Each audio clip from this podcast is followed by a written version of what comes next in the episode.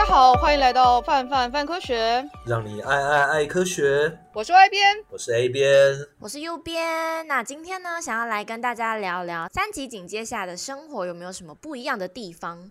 那我自己来说的话，其实最大的不同是我们公司大概在台北宣布二级警戒的时候就已经分流上班了。然后我非常幸运的刚好是 A 班，A 班就是周一周二进公司这样。然后宣布的那一天正好是周三。于是我在下班的时候就搭乘了高铁返回了我家，也就是苗栗。然后呢，过没多久，全台湾就宣布三级警戒了。然后我就在苗栗卡了两个多月，预计本周日要回台北了。大概就是这样子。呃、欢迎欢迎回来，欢迎回来。那 Y 边跟 A 边呢？有没有什么？呃，稍微早一步，对不对？哦，对啊，因为我是分到 B 班。所以你晚一点回去？对，我晚了，我晚了一点，我是礼拜五才回去的。嗯，对。然后那个时候其实也没有想过会一待就待了两个礼拜，哎，两哎不是两个月哦，两个月。那时候想说，那时候想说就是呃回家顺便看一下我爸妈，然后结果没想到就变成是住在家里住了两个月，然后整天都要跟我爸妈干对眼子。有点心浮气躁，真的假的？真的、啊。那现在回来有比较好一点了吗？后来是习惯了，就是一开始会觉得跟父母相处觉得有点隔阂，但后来就觉得，哎，其实有很多方面是自己都没有注意到，他们也有他们的困难跟生活。对，对对对。那你为什么要那么早回来？没，哎，不是，那时候明明就起。说十二号有可能会解封，所以我那时候才买了十二号车票回来啊。我们公司就算解封，也不一定会这么早就开始要去去上班，去公司上班啊。哦，结论就是他跟公司不熟啦。啊，你可以问一下嘛。哎呀，嗯，而且回来之后还身体有点怪怪的，到现在我还是觉得有点怪怪，我不知道为什么。可以描述一下你有哪些方面的怪吗？我觉得跟我刚回台中的时候有点像，就是那种没有办法适应新的环境的感觉。可能我是一个非常守旧的人吧，就是对于环境的改变其实还蛮呃蛮敏感的。对对对，所以大家就要等个一个礼拜到两个礼拜左右，自然就会习惯呃现在生活的环境这样子。哦，对，我顺带一提，我其实、哦、我其实超讨厌出去外面乱走动，或者是。呃，超过一个礼拜的旅游对我来讲都有点不太舒服，这样子。哦，超过一个礼拜反而不行哦。我以为这样模式听起来是超过一个礼拜反而可以。哦，对对对，呃，就是像之前去日，之前去日本的时候，前几天很兴奋，然后我那时候玩了快两个礼拜，然后到到最后几天的时候，就有一种这这里不是我家的感觉。这里不是你家，当然不是你家啊，不然嘞。好啦，也是啊，对，思想。所以你是靠靠兴奋的感觉撑过那个不舒服的。那你这样不是只能出去玩三天吗？也太难过了吧。希望可以好好改善一下这个状况。但这个状况是不是很难改善啊？那远在外哎，不是远在远在台北的外边，你觉得你的生活有什么？我觉得你们才，我觉得你们才远在苗栗跟台中人，我可是在天龙国。但哒哒哒哒哒，我觉得这个逻辑不太一样。虽然就是远在台北，但是你还是要整天跟您的家母相处啊，对不对？是，没错，没错。有什么心得吗？我觉得这方面颇难说，我其实也还没适应。原来你还没适应哦。跟家人我觉得颇难，但我觉得，我觉得在工作跟作息上面差不多，差不多抓到节奏了。就我们大家都知道，就是在在家工作的时候，其实基本上你最好就是维持作息正常，然后你要更有意识的去知道自己要早睡、早睡早起跟。照三餐吃饭这样。等一下，有人笑了，有人心虚的笑了。看起来 A 边笑得很快乐，我不知道 A 边是在就没有现在没有准时吃饭。那你在 台中的时候就还好，是不是？哦，在台中到后面，我爸会有点像是在养一个尼特族一样，就直接把饭放在门口。因为因为他的作息很不一样，他要照顾我妈，我妈有长期的那个病在身上，所以要照顾她。他的作息跟我们不太一样，所以他大概八点就会开就会睡觉，因为我妈也大概七八点就会累了到房间这样子。对，所以在那，所以我下班的时候其实都已经七八点了，他早就已经开完货结束，所以他晚餐都会直接丢在我门口，然后我就自己吃完之后把它洗洗放回去这样子。这不是 L 漫画先生刚开始的剧情吗？因为都关在房间里面都没有出门。然后，所以他他每天就送饭送饭，然后，但你其他餐会出去外面吃？哎，其他餐会一起吃吗？也不一定。会啊，会会会，中餐就比较会。然后，然后有，然后我姐还一度很担心这件事情，就以为我真的变成尼特族，就整天关在房间都不出门。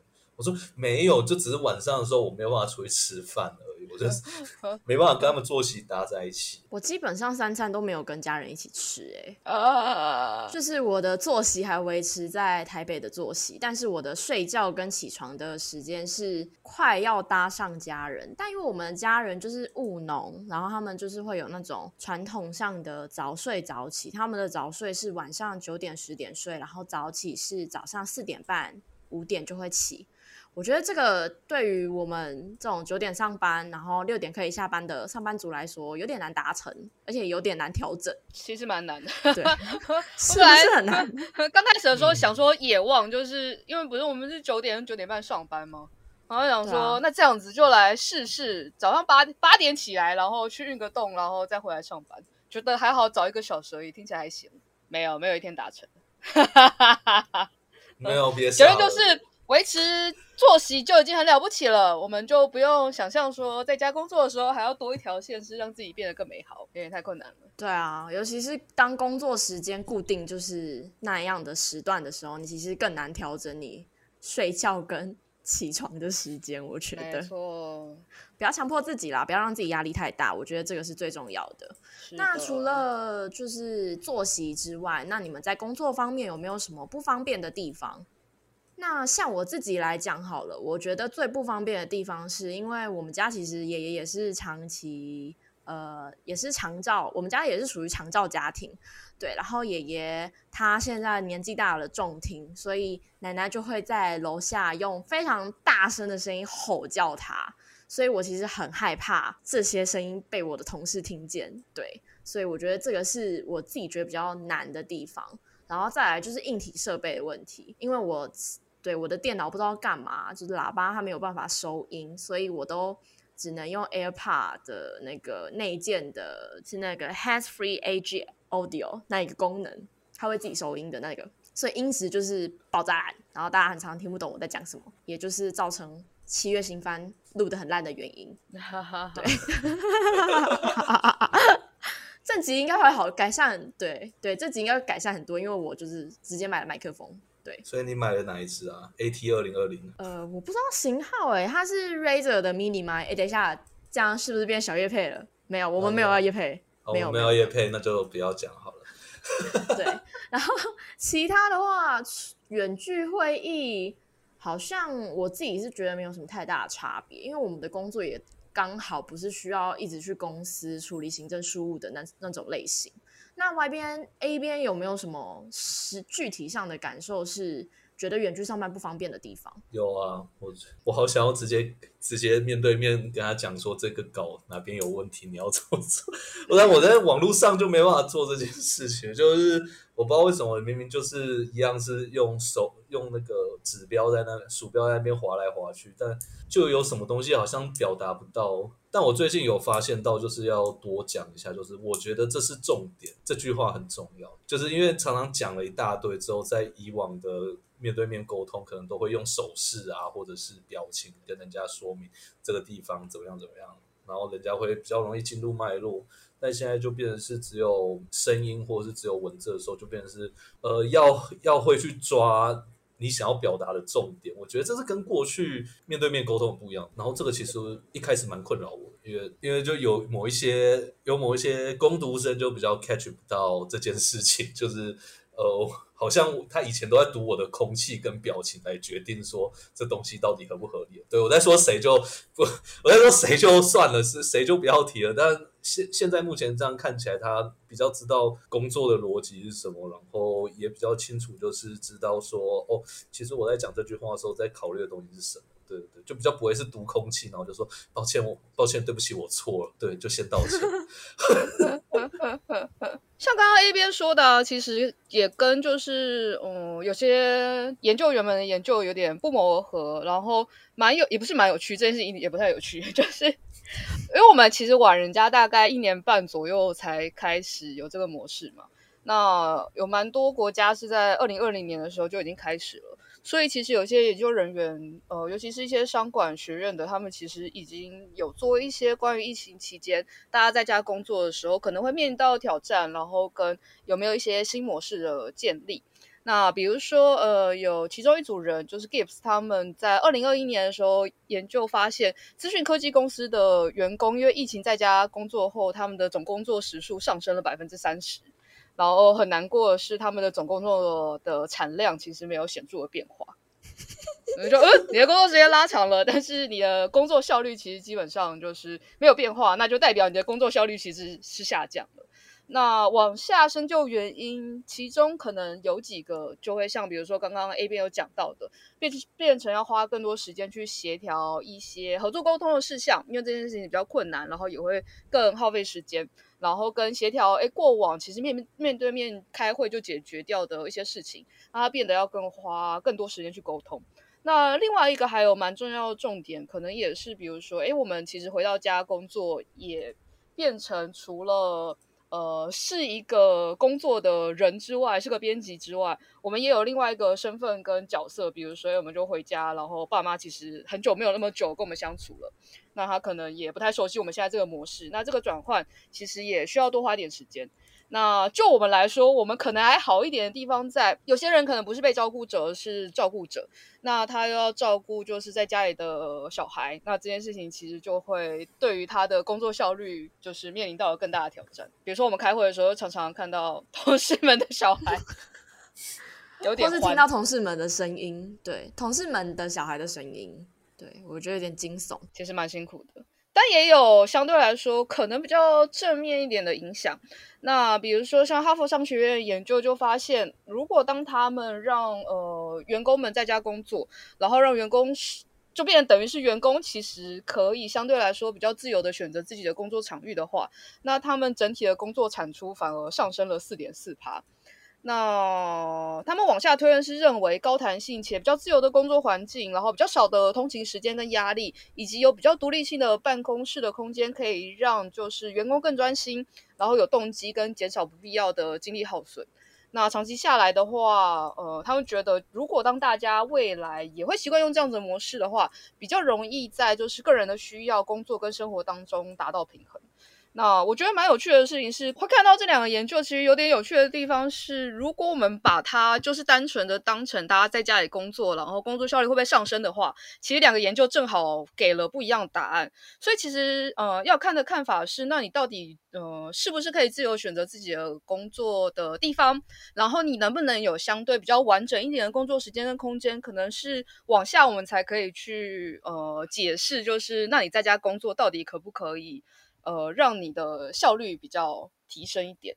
那这其实回过头来也呼应到，虽然我们觉得我们应该快解封了，那大家其实也陆陆续续开始回办公室上班了。但如果未来不幸还有机会的话，那几个蛮重要的提醒是：如果你真的大家又回回过头来在家工作。或是得要待在家里，那作息的正常，那呃能够去尽量调试身份当中的转换，那同时就是如果要工作的话，很辛苦要工作，那就要去注意自己要有完整的工作时间跟空间，不要让自己就是呃没有上下班时间，或者是嗯、呃、一直。被同时被就是家里的事情跟工作的时间就是这样混在一起被打乱。那另外就是大家都不是超人，就像我们刚刚讲说，就是诶很难在呃 work from home 期间还让自己变得更好。这件事情其实很不容易的，因为你能维持自己不变差，其实就已经很了不起了。那所以也记得大家，诶，也大家也记得要就是善用一些工具去帮助你做到这些事情，比如说一些可能大家会有的什么番茄钟啊，或者是一些呃工作软体或工作工具。那同时你也要重视你自己身体跟心理其实是有相关需求的。比如说，你如果真的回家工作，你跟家人关之间的关系本来就比较紧张，那你同时要在这样的环境当中，你还要面对工作的话，那其实就会非常辛苦。那你可能得要跟家人沟通，所以你在工作的时候，可能尽量不要打扰你，或者是你工作的时候，你就真的很难。难回家工作这样。完全可以理解这件事情，因为其实我刚回家的时候，我觉得蛮顺遂的，但近期其实待到某一个时间点的时候，冲突就开始出现了。哦，对，卡关点开始有一些。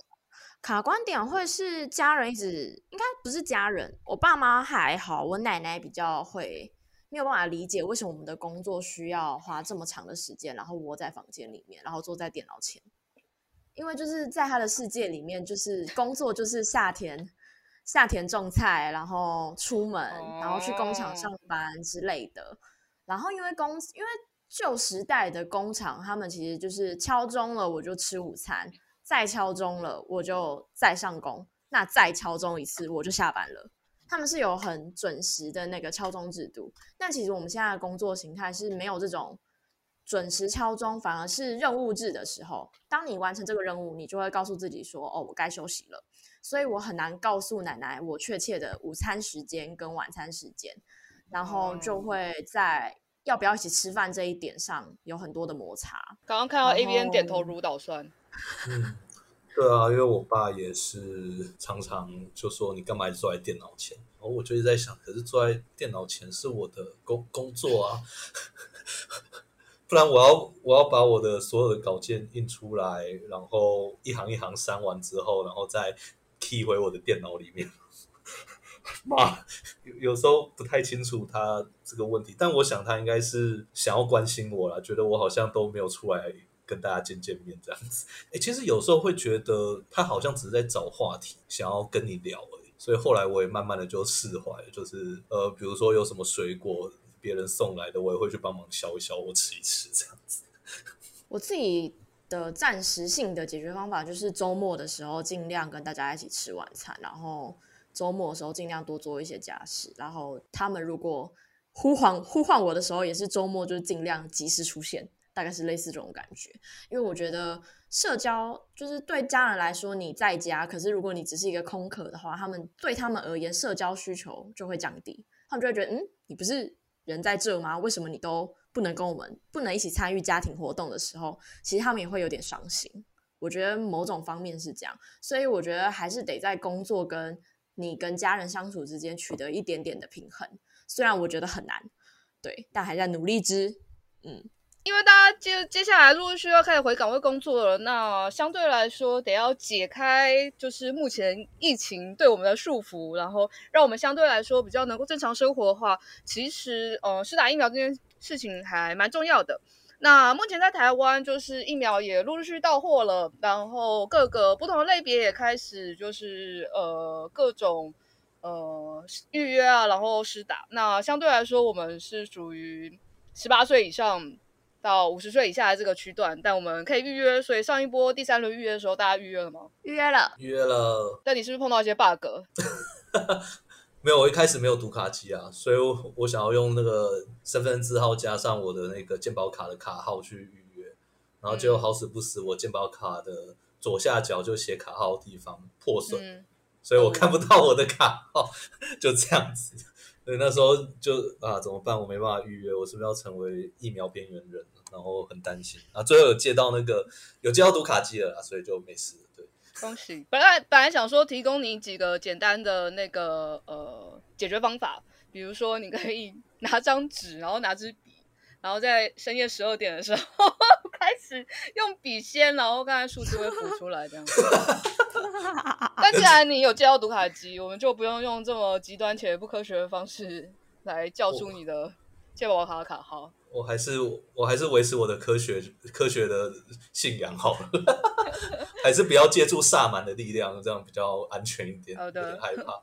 右边家呢？右边家有是不是要打疫苗都打了，然后要预约的也预约了？对。没错，我爷爷奶奶已经已经打第一季了，然后、嗯、因为他们是高龄长者，所以其实他们蛮早就打了，然后他们现在在等第二季施打。然后姐姐因为是孕妇的关系，然后她住新竹，然后新竹孕妇那个时候是最快施打的县市，新竹市，对，超爆快，超爆快。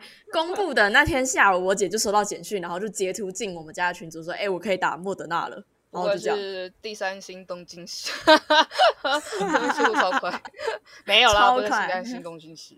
对，然后他现在在等第二季的疫苗施打通知，然后爷爷奶奶他们的疫苗施打的那个黄卡上面都有写第二季接种的时间，一个在八月底，一个在九月初。嗯，对，那应该就是按照那个时间过去这样子。每个县市的做法还是有一点不一样。嗯，但有时候预约，我觉得蛮有趣的一个现象是，比如说像我们都预约疫苗了，可能因为我们要打到，应该也是就是还算是老远的事情，就应该不会那么快轮到我们。但比如说像家母在做最晚的，真的，我们可能同一批啊，就是因为我可能不会分到那么细。但比如像家母在预约的时候，嗯、没有想那么多，然后，但他后来往下就是可以再去预约，真的要打疫苗的时候，他就开始在还走了。于是他今天去，他今天去打疫苗，然后，但是他他大概前几天突然有一天就是早上，你就看他很早就起来，然后我早上起来上厕所的时候吓到，然后我想说你怎么了？他就说哦，因为我要去打疫苗，我觉得有点担心，我有点睡不着觉，然后就想说啊，那我要好好的来跟他聊聊。然后我就说，所以你在担心什么事情？是我可以解决的吗？他说也是没有啦，但我看到大家好像还是有些疑虑。没事，你去睡觉吧。然后就会觉得深夜苦恼了很久吗？就会没有大白天，然后就会、oh. 就会觉得，嗯，身为一个科普网站的编辑，我对于我妈 好像没什么帮助，因为他前头也有发生过一件事情，就是不是可以勾 AZ 跟莫德纳吗？然后，因为我本来想说我要跟他讲说可以预约，然后，然后企图要帮他，不是企图，试图，试图要跟他沟通，就是两个都要记得勾。结果，因为我跟他讲之前，他朋友就已经先跟他讲了，所以在我跟他讲的时候，他就已经预约完了。可他后来才跟我坦诚说，他只过了莫德纳。我就跟他讲说，我就想想说，就是尽量开导他说，就是有疫苗打就是好疫苗，所以 AZ 也勾一下这样。然后。后来的说服他的人不是我，说服他的人是他朋友。这是一段有点悲伤的故事。对，科科科学从业人员、科学传播从业人员两位在说服家长，不是家长，家人们打疫苗的时候还好吗？我一直以来，我一直以来都相信，就是呃，情感的力量，情感说服是大于理性说服。我他女儿哎、欸。没有，你知道，身为别人的儿子或女儿就是孩子，你永远在他的心中就是孩子。无论你今天是当上了某个博士，或是某个很有地位或是很有才华的一个阶段，他还是会把你当成就是，哎，你晚上吃饭了没？你怎么连这种事情都做不好？那种态度对，我觉得是这样嘛，觉得父母就是这样。拍拍，我们一起加油！那我们试图去影响。别人父母的朋友，让别人父母的朋友影响我们的朋友来影响我们父母，没错，就需要中要需要中介效果才行的。好，那我们一起努力，三二一喊哟，三二一，哇！太荒唐了。然后近期其实关于疫苗，大家也有蛮多问题的。那有些是我们网站上的文章可以回答，那有些是我觉得其他单位也整理了相当不错的懒人包，比如说。呃，台大医院啊，或者是黑猴健康，其实他们有做蛮多相关的内容。那我觉得我们可以来把近期可能大家比较有疑虑的一些东西拿出来做呃一些讨论，这样子。比如像去打疫苗前的时候，大家都会非常焦虑，想说我是不是在打疫苗前应该要做些什么事先准备？但其实，在打疫苗前，呃，如果你真的要做些什么准备的话，其实我觉得大概概念是打疫苗会呃影响到你的大概你的不是大概影响到你的免疫反应。那相对来说，呃，免疫反应当然跟你的身体的一些其他的状况是有关系的。那也就是大家打疫苗的时候可以注意几件事情。那比如说像黑后健康，他们就建议大家说，第一个是，呃，你一定要有充足的水分，因为这件事情可以帮助你的身体做循环和代谢，然后也可以避免掉一些就是当你的身体在起呃免疫反应的时候会引起的引起的不舒服的状况。那另外就是我觉得重点就是均衡饮食啦，就是均衡饮食跟作息正常，让自己的。身体机态尽量是保持在良好的状况，这样。右边爷爷奶奶之前去打疫苗的时候，有没有特别做什么事情？有，我觉得很有趣。那个，因为刚好就是卫生所的医护人员可能比较细心，然后就有特别交代说，打完疫苗的时候一定要多喝水。然后呢，因为我爷爷本身是一个非常非常怕死的人。对，他虽然重病在身，但他非常非常的怕死。于是呢，我奶奶就恐吓他，可是他又非常懒惰。我爷爷是个非常酷的存在，他是一个很怕死，可是又非常懒惰，所以你跟他说保持运动习惯是不可能的。所以我奶奶就恐吓，半恐吓他说：“你如果不照医生说的乖乖喝水的话，你打完这支疫苗，你很快就会死掉喽。”于是他那一阵子就疯狂喝水。所以因为爷爷身体不方便嘛，所以喝水，因为我们家水在厨房，然后爷爷平常坐在客厅，他就会增加他的运动量，就是一个。循环蛮好的，除了恐吓那段，我觉得还蛮好的。恐恐吓有点令人有点害怕。那姐姐嘞？姐姐去打疫苗前，尤其就是如果肚子里又有宝宝的话，应该会不会其实还是有一点担心？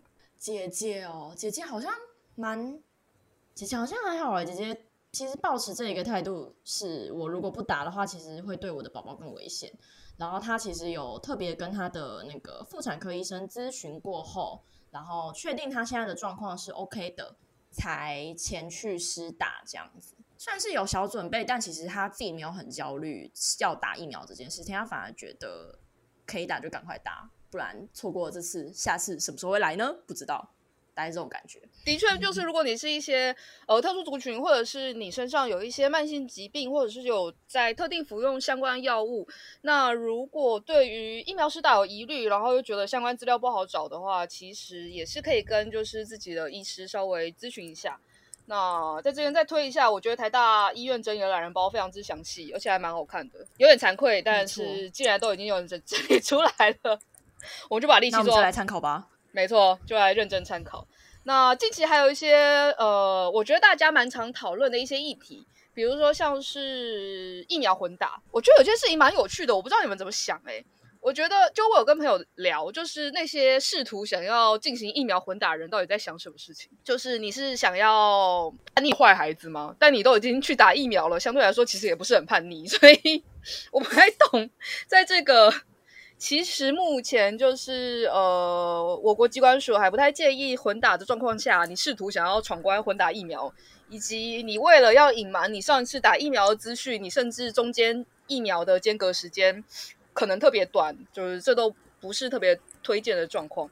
但我真的蛮好奇，就是到底这些人在想什么事情？混打的确有蛮多可以讨论的地方，但我觉得呃，正常状况都是当。不同的疫苗在做临床试验的时候，其实不会去特别做跟其他疫苗混打的时候的状况，所以相关的指引跟临床的建议，其实都是透过呃都是单个疫苗打一剂或打两剂去做出来的。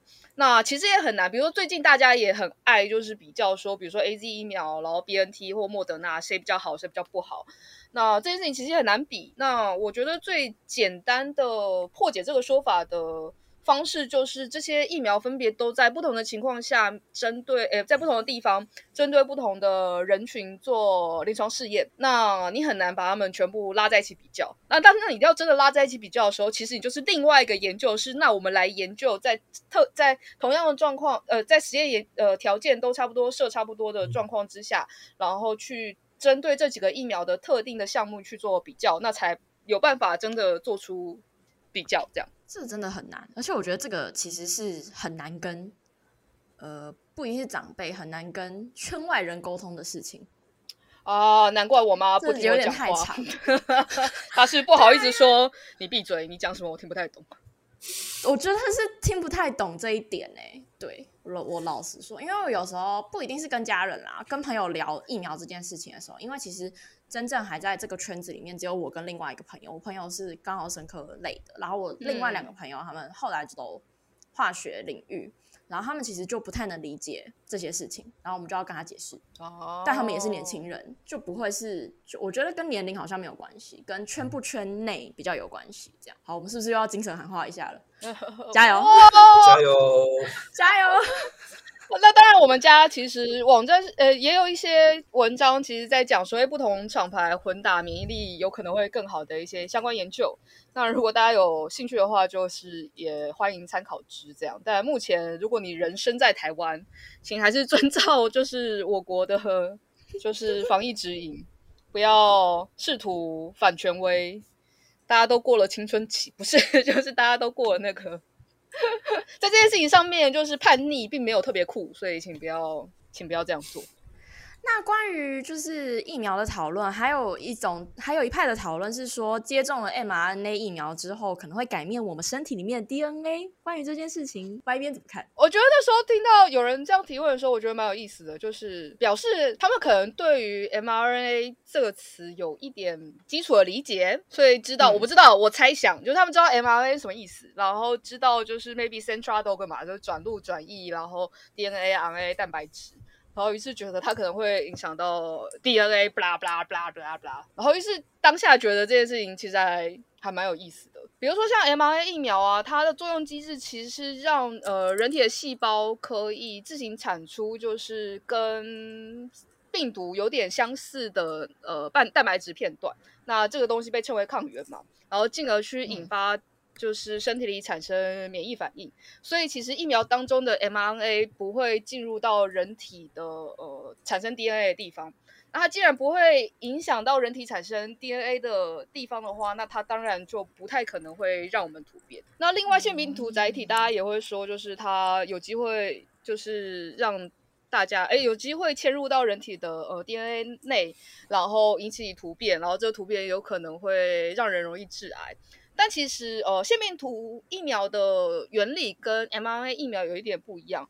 但无论如何，就是腺病毒基本上也不具就是在人体内可以复制的能力。那它当然也没有机会，就是呃，让我们就是有机会就是改变我们的 DNA，然后进而就是产生突突变。那它的原理是，它接种后，它会进入到宿主的细胞，然后它去跟刚刚就是诱导我们的。呃，细胞去产生蛋白质抗原不同，它做的事情是，它向我们的细胞表达呃疫苗抗原，就是告诉你说，哎，就是嗯、呃、病毒的的抗原跟抗哎能够对抗病毒的抗原大概长什么样子，然后往下诱导就是呃宿主产生这个疫苗的抗原蛋白质的免疫反应，嗯，所以它其实也不会让我们。突变。那其实最近看新闻的时候，有一个蛮有趣的一点，我有看到一个新闻是，有人宣称，其实国外国外有人宣称说，他打完疫苗之后会让自己的身体变成万磁王，然后就试图在镜头前面，然后一直想要让汤匙吸在自己的身上这样子。然后台大的那个医院整理的懒人包里面，当然有把这个非常经典的。新闻列进去，它的题目就会是：打完疫苗会让我变成万磁王吗？会让我的手臂可以吸附金属吗？那关于这一点，A 边怎么看？不会啊！我跟你讲最，我跟你讲最容易的状况怎样子啊？就是你现在去洗一个热水澡，对，嗯、然后洗完之后出来，然后不要吹冷气，然后接着你就把你的，你就把一个金属汤匙压在你身上，然后就发现它黏住了。对啊，对对对，因为你。因为你的汗很恶心，你就是个流汗肥宅。它只证明了这件事情，就是你会吸，你会吸引那些金属汤匙，就只是你是个流汗肥宅而已。你知道，如果真的人体要能够吸金属的话，你身上应该有多少的电吗？要有多少的电流一直持续流动着，你才有办法产生足够的磁力，可以远距离把金属吸过来吧？你别傻了，你早已经被电成焦炭了，你根本不可能还活着啊！如果你想要像那个样子去吸东西的话，对啊，而且我就觉得很好笑。而且你人 人的身体，再不然，如果你真的觉得磁力那么强的话，那我们应该平常不需要打疫苗就会有磁力。为什么？因为我们的所有的神经传导的电都是电位差，全部都是电流啊。那那些东西也应该可以吸磁力啊，除非你可以证明某个机制是你打完疫苗之后，你的神经活化变得更强。但那个应该你会先变成有阿黑眼之类的状况吧？就是，欸、我快不行了。对，所以怎么想都觉得不太可能吧？对，就是之前那个，因为本来万磁王这个这件事情，国外一直都会不是只有打疫苗之后才会出现，就是很多人本来平常就是说自己是万磁王。然后之前我记得有一个魔术破解的节目，然后有一个破解魔术的人，然后他在一个宣称会可以在他面前吸就是东西的人。呃，出现的时候，他后来就帮他抹了痱子粉，然后事情就结束了。这样，我就说哦，会，很会，会会，止汗剂来着，没错。我都没想过哎，对，痱子粉、止汗剂这样就不会黏了。对啊，所以就如果如果你撒了痱子粉之后还是可以吸吸电脑之类的话，那就可以找人赶快研究一下你这样。那我们在我们录音的今天，也就是七月十九号的时候的今天的记者会，有一个蛮重大的事项在宣布，就是卫福部核准高端疫苗已经通过 EUA，所以可以往下继续进行就是量产。它有些核准的条件，那包含比如说它适用于二十岁以上的成人接种啊，那用法是接种两剂间隔二十八天，那这部分跟莫德纳有点像。那专案核准制造期间呢，每月它会提供安全性的检测报告，然后在核准一年后呢，也必须要检送国内外执行疫苗的呃保护效益的报告。那这边大家都知道，就是可能有些人已经知道，就是呃，高端疫苗 U A 基本上是利用，呃，基本上它用高端疫苗去跟 AZ 疫苗组去做比较，那发发现他们的那个原型株活病毒综合抗体的几何平均效效价比值。相对来说是比 A E 组来的高，然后它也远大于标准所要求的数值，所以后来就进行了所谓的专家会议。那专家会议其实也很快就核可了，就是高端的 UA。那详细的相关资料，如果后续我们有一些新的内容的话，我们会再做补充。那针对高端疫苗的介绍，那我们家之前网站也有稍微介绍过，呃，蛋白质疫苗。那后来我们也把它做成了。影片这样子，没错。大家有兴趣的话，可以上我们的 YouTube 频道啊。现在来宣传一下，大家其实我们有 YouTube 频道哦，搜寻泛科学就有了，不用搜寻泛泛科学，可以到我们的 YouTube 频道看一下这一支影片这样子。然后我们也会把这支影片放在我们的这一集 Podcast 的资讯栏这样。大家可以参考一下。那其实这次台湾呃三级的这样子的状况，其实对大家来说多少有些影响啦。比如说，我们就云端工作啊，然后对我们来说，我们还比较幸运，就是我们的工作基本上不太会被疫情给影响。然后我们是拿死薪水的上班族，所以我们的收入也没有被影响。但很多人其实蛮辛苦的，就是在这段期间得要用比较艰困的方法才能过一般我们平常时候的生活。那就大家真的辛苦了，然后我们也知道，就是哎我们家认识的一些作者啊，或者是实习生们。他们其实自己的研究跟自己的毕业计划也因为这样子可能多少被影响，那就大家一起加油。那我们家公司其实到了月底也要回去上班了，两位会紧张吗？不会啊，为什么要紧张？为什么一个人在点头，另外一个人说不紧张？那请问不紧张的人你，我我们就跳过你。那请问紧张的人你在紧张什么呢？我其实不是紧张回去工作，我是紧张回去台北，oh. 因为就是我在，因为我没有想到会离开、嗯。台北这么久，所以我放了一包垃圾在门口，嗯、还没有到。哦，这个有点，你为什么不跟在台北的伙伴，比如说我叫你去帮你倒垃圾？但是我没有付，我没有另外一把钥匙放在公司之类的，我只有一把钥匙，然后就在我身上。哦，那安安，你为何不把钥匙寄过来呢？等一下，我爸说，我爸说。垃圾错掉就算了，反正你自己自己想办法。所以我要回去实施我的大扫除计划。有新的进展可以跟大家分享一下，我家变得多精彩。好的，希望不会有太多小强，应该是不会。我有放蟑螂药，那就希望不要有太多小强尸体。呃，没关系，我不害怕尸体。我先说，我前前阵子前阵子就有一只小蟑螂，我原本想说可以徒手打死它。然后他就这样默默的爬到我的荧幕上面，然后接着他就突然展翅高飞到我的脸上，我怎么吓吓到快哭出来了？小蟑螂是会飞的小蟑螂哦，好酷哦！对啊，它我以为是成虫才会飞诶，我不知道它它它大概是我不知道这样算不算小，就这样大小大概是这样，看起来蛮小的啊。对，它不大。那边大概展示的约莫是一个大拇指的指节大小。对对对对对，差不多这个一个。这样的世界大小，然后它突然飞，我原本也想说，应该只有大只的才有可能会飞起来吧，然后结果它就突然哗飞起来。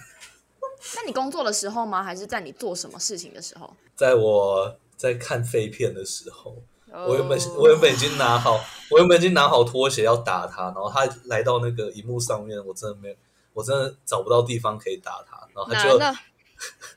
它就飞了。那如果让你们选的话，你们会希望就是呃未来可以远端工作吗？嗯，我希望。马上，我希望。我我好像不排斥诶、欸，就一开始还蛮排斥。排斥吗？为什么？就是毕竟住的地方，像现在是台北，就椅子都很不舒服。然后台中我买了一个新椅子之后，就觉得哎，在在家工作还蛮舒服。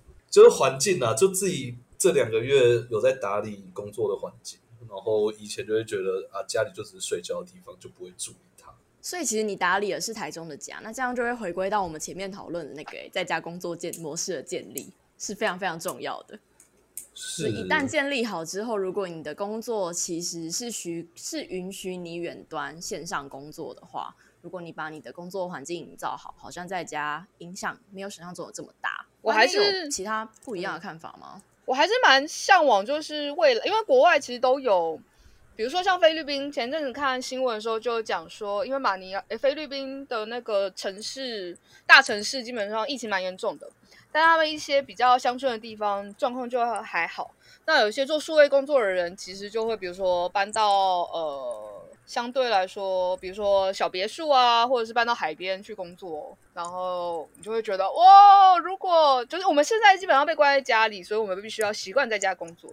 但如果未来可以远端工作，然后你就可以带着你电脑，比如说你就带着电脑，然后就去北海道工作这样。然后上班时间还是上班，是但是其他时间你就可以就做别的事情。我觉得那样就相对来说，好像远端工作就蛮好。嗯，好棒哦。对啊，光是想想就觉得很幸福。真的，你就比较可以实现那个叫什么？呃，比如说就可以拿着电脑，然后去叙利亚。Long stay。叙利亚可能有点难，来，但你就可以，你就可以带着电脑，就是在不同的环境工作。嗯，然后那个环境是可以自己选择的，然后但我就会觉得就是哦，这好像是还不错的工作方式，但我又想了一下，这不是就是 SOHO 族的工作方式吗？所以其实比较倾向是大家可能在公司下，但是大家都变 SOHO 族。嗯，我其实不太确定，但我觉得起码这次证明一件事情就是，嗯，我可以远端远端在家里工作。那往下一步到底是不是远端？是不是就是不去办公室会对我比较好？可能要接下来月底才会知道了。哦，要有一个比较，对不对？A、B 班比较能比较。对啊，好啦，那就让我们 Me too 一起加油喽！是哇，这一集就是满满的精神喊话，我们再一起加油一次吧！好啊，有有有哇！加油，大家都加油！我们把大家耳膜给吓破了，不好意思。这集翻翻看科学就到这边，那如果有任何问题，都欢迎随时留言给我们。那我们也有脸书，也有 IG。那今天的节目就到这边啦，我们下次再见喽，拜拜，拜拜。以上就是本集泛泛泛科学的节目内容，听得还不够尽兴吗？